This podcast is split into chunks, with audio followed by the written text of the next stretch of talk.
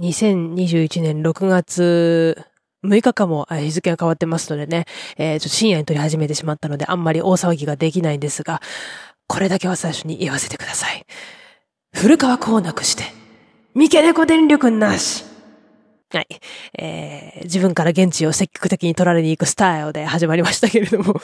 はい。えっ、ー、とですね、今回は、三毛猫電力の猫ロビラジオ、いつもの、まあ、振り返りとか、それから前回でやったような特別編、まだこの人はドログに出ていないんですが、特集は一旦ちょっと置いといて、まあ、あの、とある、あの方面案件といいますか、紹介され案件がありましたので、まあ、その後の、なんと言いますか、第一声と言いますか、お礼と、まあ、あの、その、経緯ですかね、あたりを話していけたらいいのかなと思います。あの、そんな長くなりませんので、まあ、ゆるっと気楽にお聞きくださいませ。三毛猫電力の猫のビラジオエピソード15のスタートです。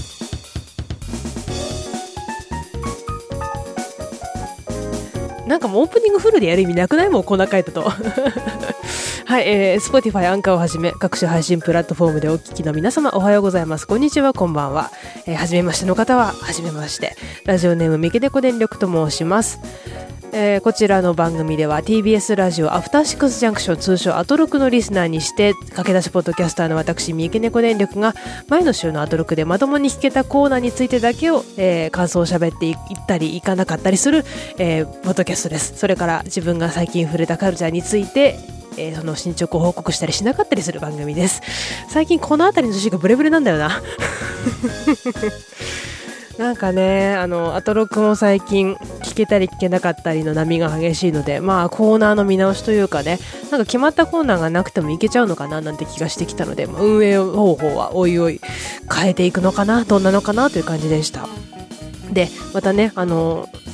5月16日から更新が滞っておりましてちょっとあの仕事が容量が悪すぎてですねあの収録の時間とかアドロクを聞く時間が全然取れてなかったりちょっと、ね、体調があんまりよろしくなかった期間がありましてねなんか疲れがたまるといけませんね。はい。それのちょっとリカバリーに時間を使っておりましてこんだけ空いてしまいました。ねお待たせしました。ね。あの全国に数人ぐらいいる三毛猫電力ファンの皆様本当に本当にすいません。ありがとうございます。いつも。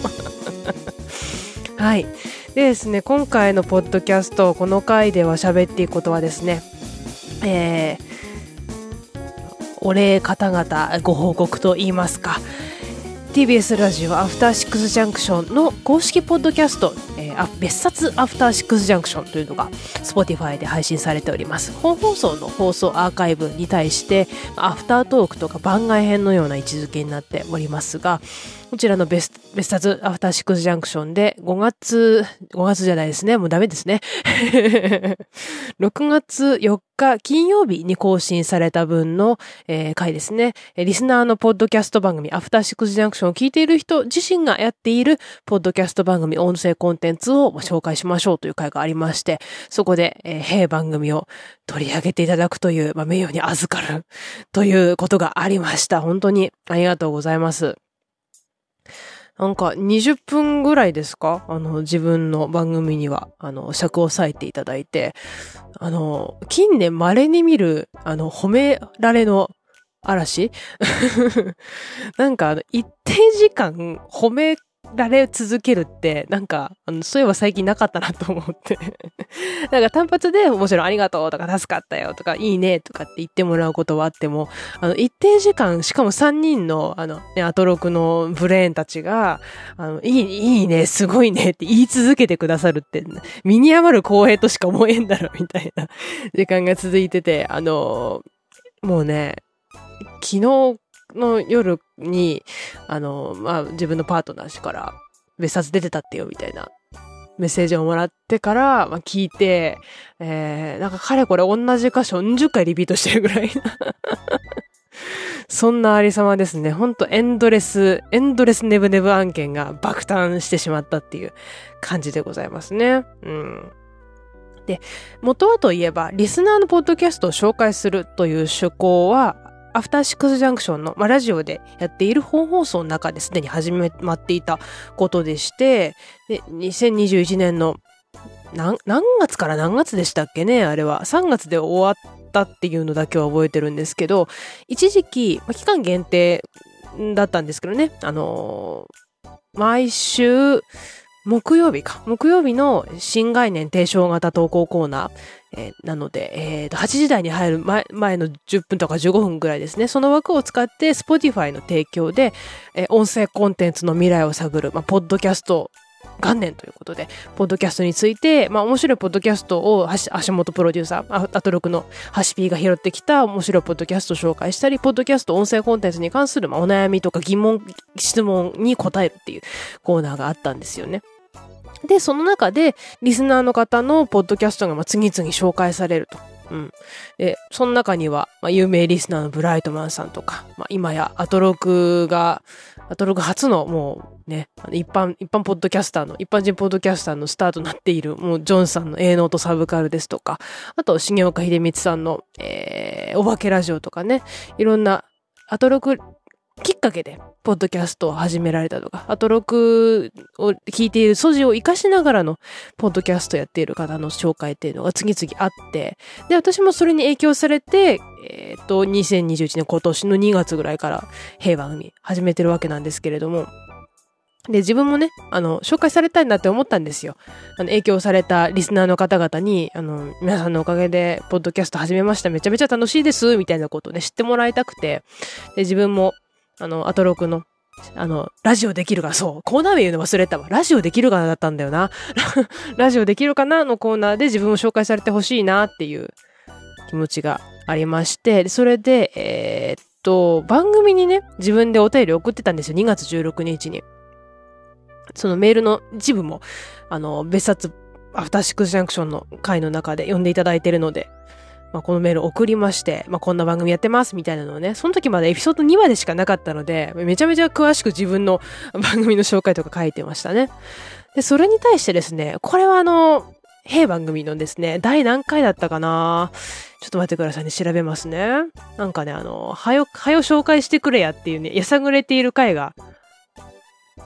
ありましたね。あったあったあったあった。えっ、ー、と、3月27日、2021年3月27日に配信しているエピソード9ですね。えっ、ー、と、中盤若干やさぐれている くだりがあるんですけど、これなんでやさぐれてるかっていうと、あの、私の、まあ、自分で、あの、恥を忍んで、恥を忍んで実践メールを送ったところの寝転びラジオが、なかなか紹介されないまま、なんと、ラジオできる方の週1レギュラーコーナーが終わってしまうっていうこと、まあ、あの、ことがあったんですよね。はい。あの、 Spotify 提供のコーナーが、まあ、月1に移動するんだけれども、週1で、あの、行われることがなくなっちゃうっていうので、なので、あ、もう私のポッドキャスト紹介される、もう、なんだろうな、出る幕ないじゃんっていう。毎週木曜日7時45分ぐらいから必ずラジオをつけて正座して待っていた私の時間返してみたいな まあ今思うと大変理不尽な言い草でございますけれども、なんかあの紹介されると思ってたのになーみたいな感じで。やさぐれているくだりが、を取らせていただいたんですけれどもね。あの、これどうしてこんなにやさぐれていたかの説明を実はわざとちょっと、と落としていたところがありまして、あの、実は、3月4日の時点で、アトロクのスタッフの、まあ、方の、方からメールをいただいておりました。3月4日に、あの、タマ、タマフルアトロクのね、メールアドレスから、まあ、スタッフですっていう風にメールがありまして、まあ、どのスタッフさんかはちょっと具体的にはわからない状態なんですが、あの、メール、実践メールいただき、ありがとうございます。放送日も未定で確定じゃないんですけども、あの、寝転びラジオ放送で紹介しても大丈夫ですか？未確定なんで、本当申し訳ないんですけど、返信お願いしますって来まして、あ、認識してはいただけたんだって、まずそこでは、まあまあ安心はして、あもちろんそれは、あの、実現したら大変嬉しいです。ぜひお願いします。みたいな感じで、3月4日にメールすぐさま返してるんですけど、その後、まああの、3月末で、ラジオできるかなのコーナーが終わるよっていうのを告げられて、えーみたいな感じでのたうち回って そう、だから、あの、第9回で、な、なぜあんなにやさぐれの立ち回ってたかっていうと、あの、リスナーのポッドキャストがこれだけどんどん紹介されているなら、次当然私に流れ来てほしいでしょっていうのと、メール送ってくれたよねみたいな。紹介するって言ったよねみたいな 期待させといてなんなんみたいな。なのほんとすいません。理不尽なね、理不尽な言い草で、あの、重々承知ですけど、あの、その当時の私の心境をね、あの、歴史的価値を鑑みて、そのまま喋ってますからね。なんですよ。そういう気持ちがあったので、あれだけのやさぐれになっていたっていう、あの、背景があります。今だから言えますね、これは。まあでも、あの、3月4日時点でまだ確定じゃないんですけどってスタッフさんが言ってたのは、まあ多分 Spotify の提供コーナーが期間限定であるってことを考えて、まあ Spotify 提供のラジオできるかなコーナーでは紹介は望めないかもしれないけど、もしかしたら、なんか番外編の別冊で紹介するかもしんないけど、そこまで企画が詰まってないみたいな、そういう、なんかいろいろふわふわした状態だったのかもなと今ならわかります。へえ。あの、理不尽なやさぐれして本当と、申し訳ありませんでした。はい。ごめんなさい。本当に申し訳なさしかないんですよ。今、このね、タイミングになってね。はい。でね、あの、6月4日、金曜日更新分の別冊アフターシックスジャンクションで、えー、自分の平番組と、それから、あの、ユーフォニアノベリシマさん、まあ、私の三毛猫電力のね、番組を早くから推してくださってたリスナーであり、まあ、ユーフォニアさん自身もポッドキャスターであるところのリスナーさんと、それからリムコスの5分ラジオっていうあの、なんか独特な、ケケオチックなあの番組が、3つどんどんどんどん紹介されていましたけど、まあその配信後ね、なんかね、あの、信じられない勢いで フォロワーが、フォロワーさんが増えている。いや、まあまあまあまあ、その何千人単位で増えるとかで、そういうすごいことじゃないんですけど、あの、ただのしがない一般リスナーにしてはちょっと1、1日2日でこんなに増えることあるみたいな感じで増えていただいて、いや、本当ありがたい話ですね。あの、認識してくださってる方が多いし、あの、アンダープレッシャーですね。正直アンダープレッシャーです。タンタンタンタタタンタンって感じですね。うん。本当に皆さん、あの、配信されたそばからちゃんと別冊聞いていらっしゃって、なんちゅうか、あの、当事者意識が高えな みたいな、高えなと思いながら、あの、大変ありがたいなと思っております。本当に画面の向こうから、あの、めちゃめちゃお礼をしております。はい。でね、あの、別冊でほう褒めていただいた 褒めていただいた内容をね、もう何十回とこう、この2日間ぐらいで、あの、ねぶねぶねぶねぶねぶねぶねぶり倒しておりますよ。もう聞けば聞くほどね、噛めば噛むほど味が出てくるんで、あ舐めても舐めてもなくならないですからね、この手の方面は。いや、本当ありがたいなダウンロードしてオフラインでも聞けるようにしましたよ。そうなんですよ。あの、まさかのね、初回の冒頭が取り上げられるとは思わず、大変赤面しておりました、聞きながら。いやー、初回の喋りこんなに、こう、硬かったんだなって。まあ、ハシピがね、初回には独特の魅力があって大好きだなんて言ってくださったからどうにか良かったようなものの、あのー、ハシピからあのアドバイスの、私のね、アドバイスのくだりで、回を追うごとにめちゃめちゃ早口になってますよねっていうのがあって、あの、グーの根も出ない。それは本当にその通りで、むしろ初回の放送で本来の喋りじゃない、まあ、テイストでやってたというか、この人すっごい早口で聞き取りにくいから聞くのやめようって思われたくなくて、なんか普段のこう自分の日常会話でブワーってカルチャーなんだしてる、してる時みたいなテンション抑えに抑えて、あの、ポッドキャスターとして分かりやすい喋りを心がけてますよっていう感じで喋ってたんですけど、回を追うごとにだんだんなんかその辺のなんかタガが外れたというか適当になってきて、もうあの、ブワーですよ。思うがままに垂れ流すみたいなスタイルになっていってしまったんですよねっていう。初回あんな感じだったんだっていう。うん。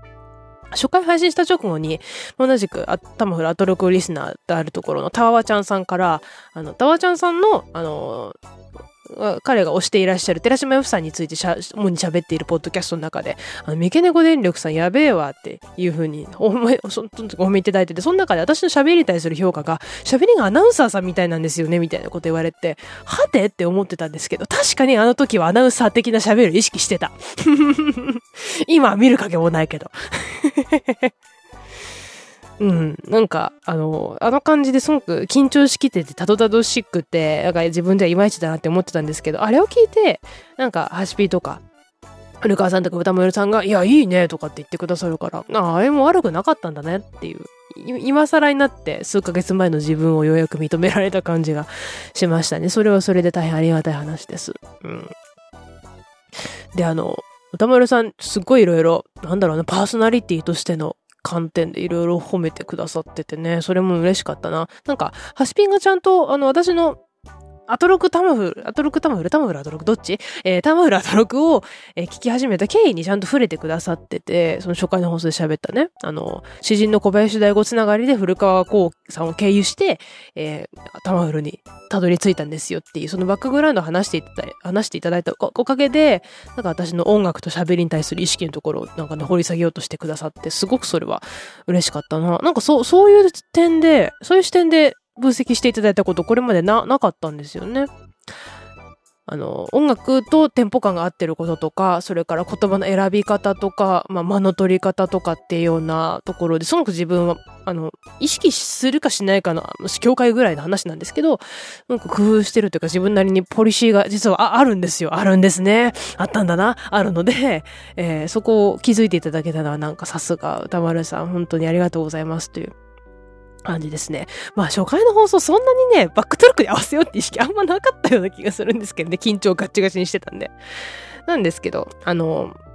確かに、えー、音楽の展開とか雰囲気に合わせて、あの、喋りの、なんだろう、展開とか、あの、フェーズを調整するとか、あとそうだな、声のトーンとか間の取り方とか、あの、緩急によって、喋っている文章、内容の、なんだろうな、構造化された感じで、リスナーの方の耳に届くようにすごく意識を普段からしてるっていうところに結構接近して肉薄していただいたのかなっていう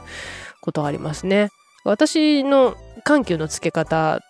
で、あの、並列なものは並列に聞こえるように、で、追加していくものは追加していくようにみたいな感じで、伝われって感じでも話してますよ。伝われって感じで。例えば、あの喋り、音響、編集、すべて山積みだと思いますが問題が、みたいなところで、あの、1、2、3っていう、並列に並んだ丸1、丸2、丸3が並んでいるに弾かせるくだりもあれば、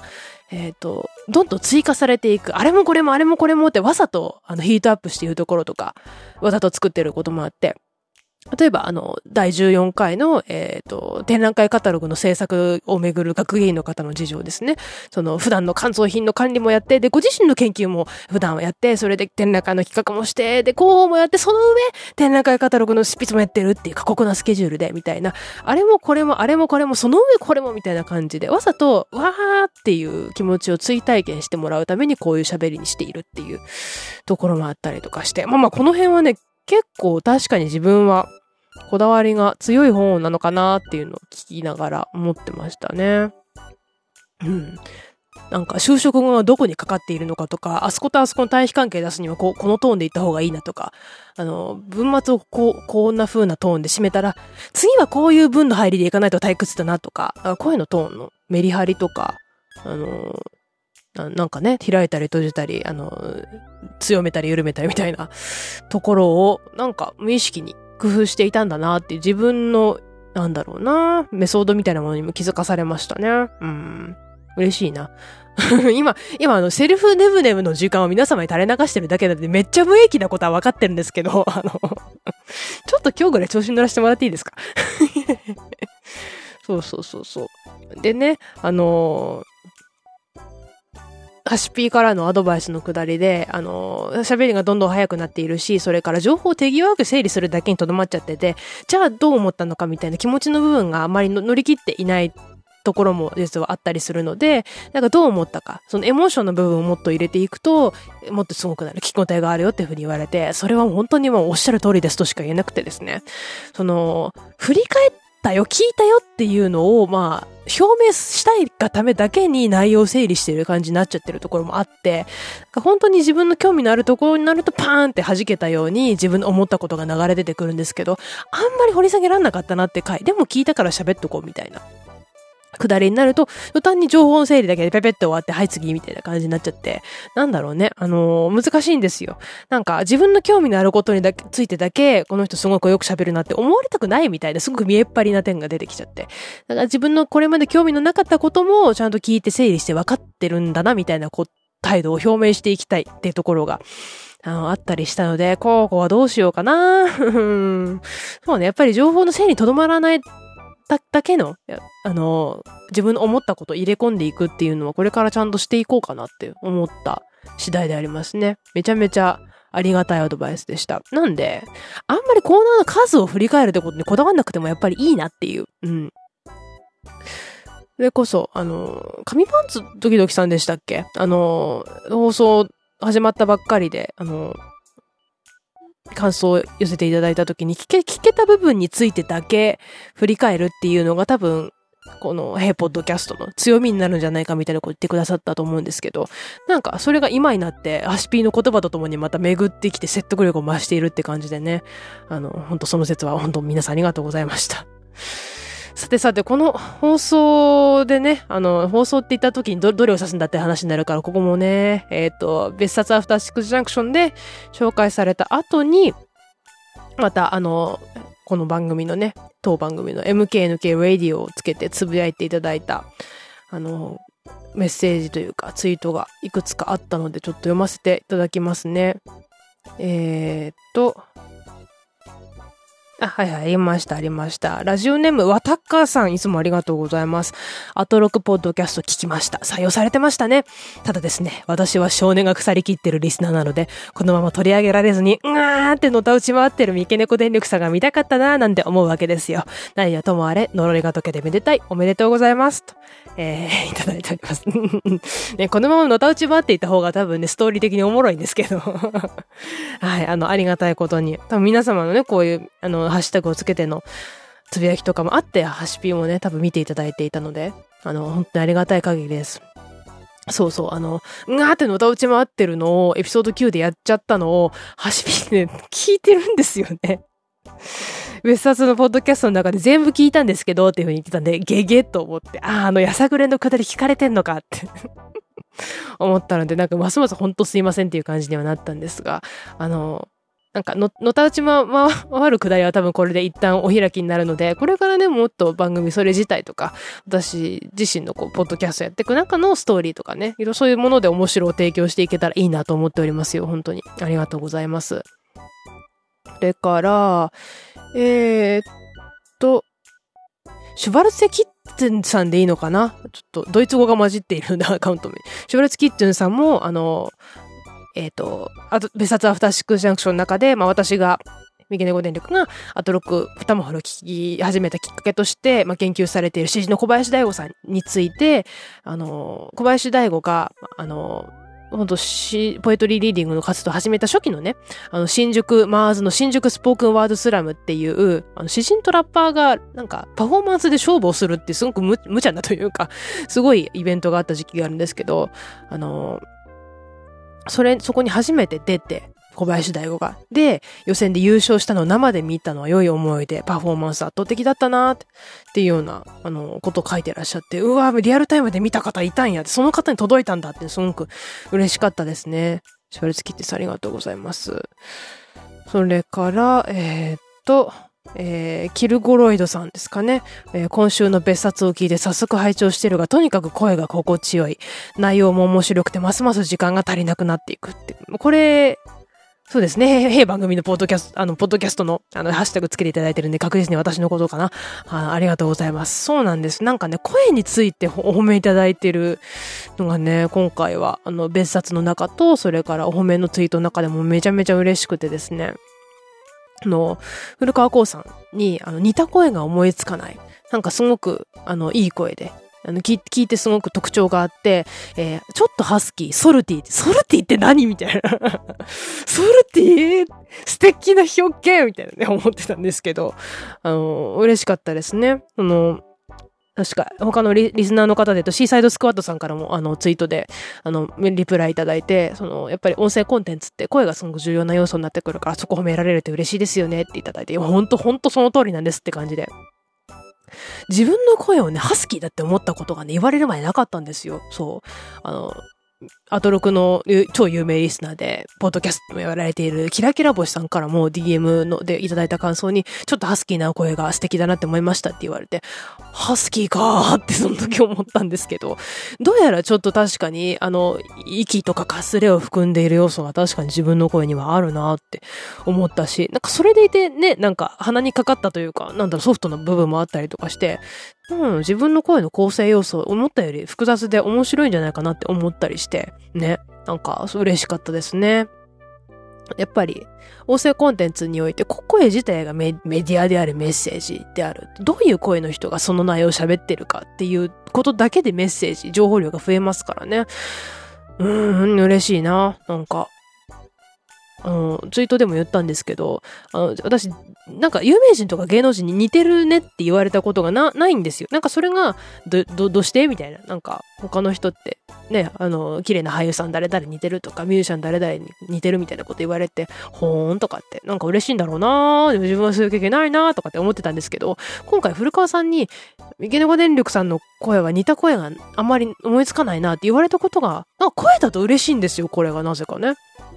唯一無二の声なんじゃないの？みたいなことかな？ちょっとあの、方面拡大解釈してますけど、唯一、唯一性の高い声なんじゃないの？って記名性が高いっつうのかな？なんか名詞代わりになるような声だねっていう風に言われて、なんか声について言われるとすごく嬉しいですね。まあまあなんか自分が見た目とか風貌というよりは喋りの方になんだろう自信があるというか教授を持っているっていうことも関係して、声の方を褒めていただくのはすごくなんというか、本望と言いますか、願ったり叶ったりと言いますか、え えー、ありがとうございますって感じですね。うん。自分は結構あの、その、聞いただけでその人だってわかる記名性の高い声で、で、なおかつちょっと一癖ある。なんか、悪性とまではいかないまでも、あの、純粋になんか美しいとか、あの、ストレスがないみたいなのよりも、ちょっとあの、んおって引っかかるような唯一性のある声の方に、やっぱり惹かれる傾向があって。それこそね、あの、歌丸さんの声もそうだし、あと、マミー D さんかな？あの、ライムスターで、マイクロフォンナンバー2で、相方であるとこの、マミー D さんのあの、独特の渋みがかった声とかもすごく好きだし、あと、ミュージシャンだと、どうかな？まあ、他だと、まあ、ポルノグラフィーの岡野明人さんとかすごくね、聞いただけで、うおってなる。うん。岡野さんの声だって、ピーンってなんか張り詰める感じがありますね、自分の中で。とか、まあ、声優さんだと、まあ、津田健次郎さんみたいな。もう聞いたそばから絶対津田さんだってわかるような、あの感じ。やっぱね、あの低い中にちょっと、あの、柔らかいものが含まれているような、あの、声の構成要素とかすごく魅力的だなって思ってました。あ、あああいう感じの記名性の高さに憧れてたので、自分そういうのないやろって思ったんですけど、あるんかな？なんか自分にもそれ、なんか自分なりの特徴というか、良さというものが。うん。ね。やはやありがたいことですよ。で、まあ、あのー、今回ね、あのー、別冊アフターシックスジャンクションで取り上げていただいて、でね、あのー、自分のやってること、まず方向性が大きく、なんというか、間違ったというか、大きくつまらないものではないっていうの、あの、確かめられたっていうのはね、大変ありがたいですし、それに、あのちょっと生活が忙しくなってどうしようどうしようってなってたポッドキャストにまた、あの続けろよっていう風に応援をいただいた気持ちにもなりましたし、まあ、私のことをね、認識してくださって、ツイッターフォローしていただいたりしてる方も増えたので、あのまあ、これからね、あの面白いことというか、ああ、またなんか発信してんなって発信、一生懸命発信を何か思い考えて発信してる人がいるんだなと。なんか、あの、親近感を持っていただけるというか、なんというか、あの、仲間がいるなって思っていただけるような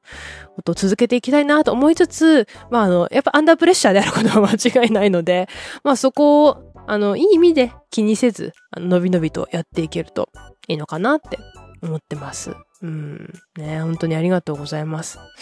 そうね、なんか、二人喋りやりたいな、いつか。ね。あの、大師匠ブライトマンさんと。大師匠ブライトマンさんと二人の会とかね、正直やってみたい気もするし。うん。まあなんか、リスナー同士でね、お互いのポッドキャストに出張してみたいなこともこれから増えていくかもしれませんし、まあまあリモートでね、できることで難しいこともあるから、なんかもうちょっとリアルで会えるようになるとね、できることがもっと増えるのかなと思うんで、そこはこらえどころというか、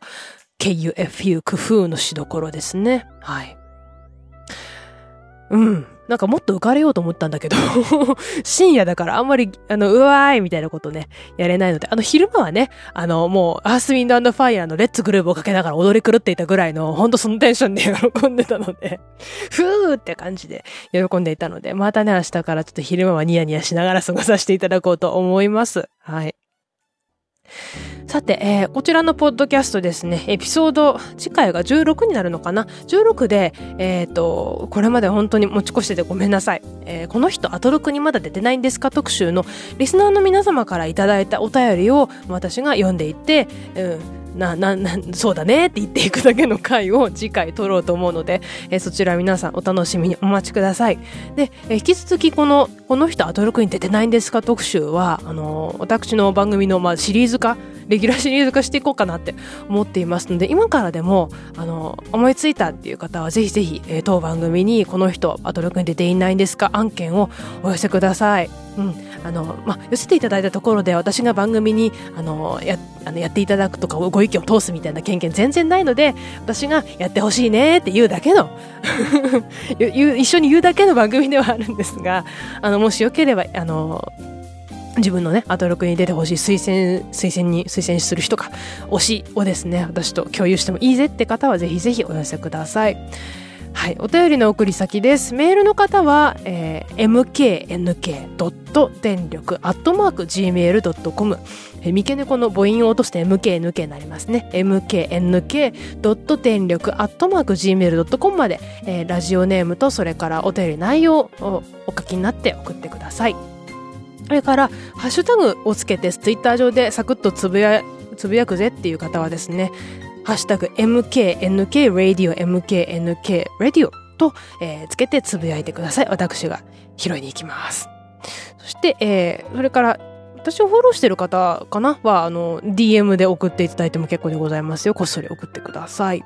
それから、まあ、メールで送るというのもなんだか気恥ずかしいし、まあ、ツイッターもそんなに積極的に動かせないのさという方はお便りフォームもあります。この番組の、えー、概要欄にお便りフォームの URL 貼っておりますので、そちらにラジオネームと内容と、それから、ポッドキャストで読んでもいいですか？の、はい、いいえの欄がありますので、そこ選んでいただいて、ポチッと送ってください。皆様からのお便りお待ちしています。はい。その他にも、あの、番組聞いた感想ですとか、まあ、知った激励アドバイスなどなど、何でも大歓迎でございます。もう、あの、いただいたそばから全部読んでいく。基本的にそういうスタンスですので、ぜひぜひ、えー、来たんだきご意見と、それから皆様から温かい応援をお待ちしております。はい。ということで、えー、ただ私が浮かれていただけの30分間ですが